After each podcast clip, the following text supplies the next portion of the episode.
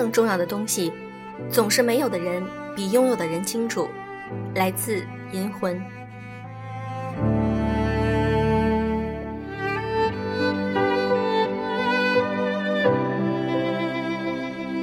用声音触碰心灵，各位好，欢迎大家收听优质女史必修课，我是小飞鱼。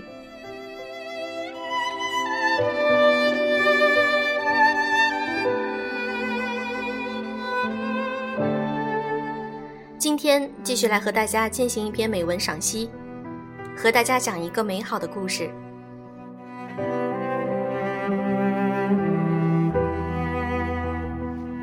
Kindness，仁慈。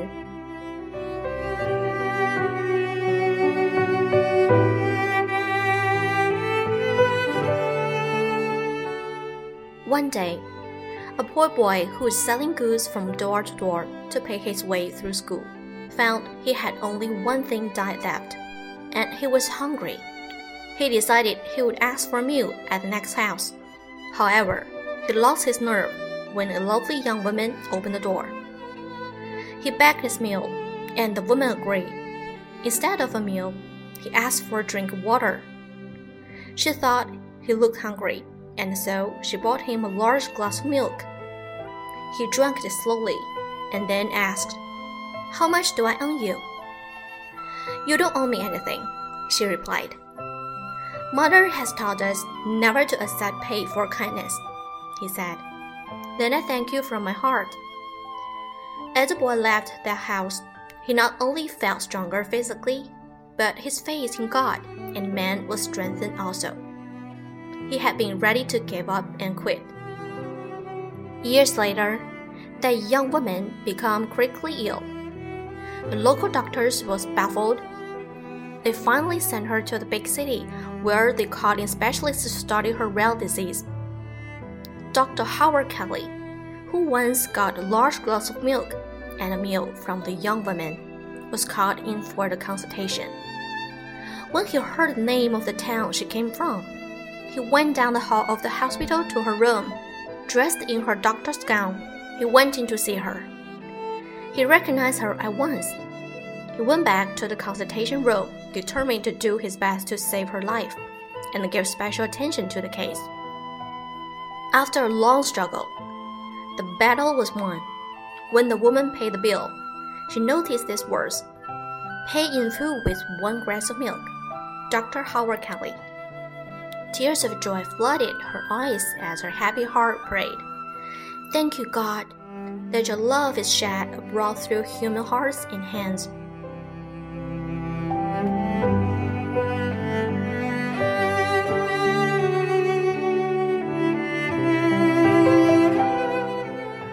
One day, a poor boy who was selling goods from door to door to pay his way through school found he had only one thing that left.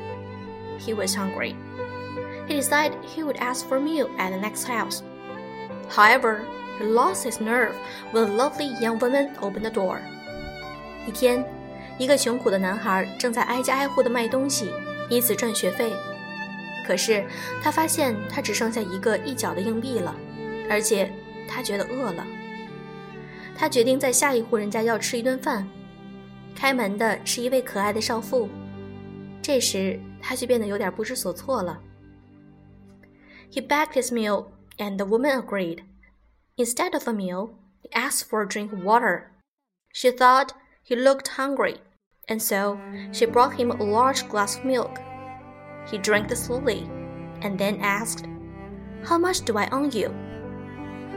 他向少妇讨一碗饭，她答应了。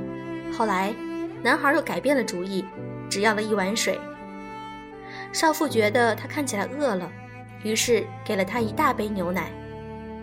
男孩慢慢的喝完牛奶，问道：“我欠你多少钱？”“You don't owe me anything,” she replied.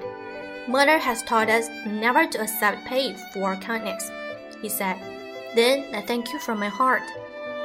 As the boy left the house, he not only felt stronger physically, but his faith in God and man was strengthened also. He had been ready to give up and quit. 你不欠我任何东西， 他答道。母亲教导我们不要接受他人对你的报答。男孩说：“那我衷心的感谢你。”男孩离开了那所房子时，不仅感到身体更加强壮了，而且对上帝和人类的信仰也更强烈了。他本来是准备放弃和退出的。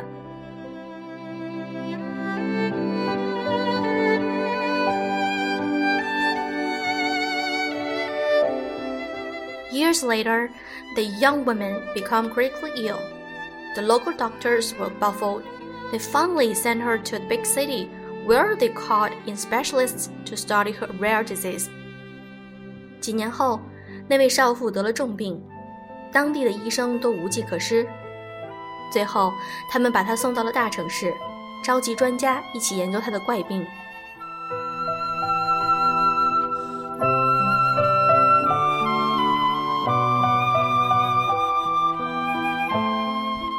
Dr. Howard Kelly, who once got a large glass of milk and a meal from the young woman, was called in for the consultation. When he heard the name of the town she came from, he went down the hall of the hospital to her room. Dressed in his doctor's gown, he went in to see her. He recognized her at once. He went back to the consultation room, determined to do his best to save her life and give special attention to the case. 霍华德·凯利医生就是曾经向少妇要过一大杯牛奶和一顿饭的男孩，也被召集参与会诊。当知道他所在的城镇的名字后，他走出医院的会堂，走到他的房间。他身穿医生制服走进去看他，他立即认出了他。他回到会诊室，决定尽自己最大的努力挽救他的生命，而且特别关注他的病情。After a long struggle. The battle was won. When the woman paid the bill, she noticed these words paid in full with one glass of milk. Dr. Howard Kelly. Tears of joy flooded her eyes as her happy heart prayed. Thank you, God, that your love is shed abroad through human hearts and hands. 经过长期的斗争，终于战胜了病魔。当少妇交费时，她发现了这些字：“你的费用已用一杯牛奶全部付清了。” 霍华德·凯利医生，他流下了欣喜的泪水，并高兴地祈祷：“感谢上帝，您的爱已经合泽天下。”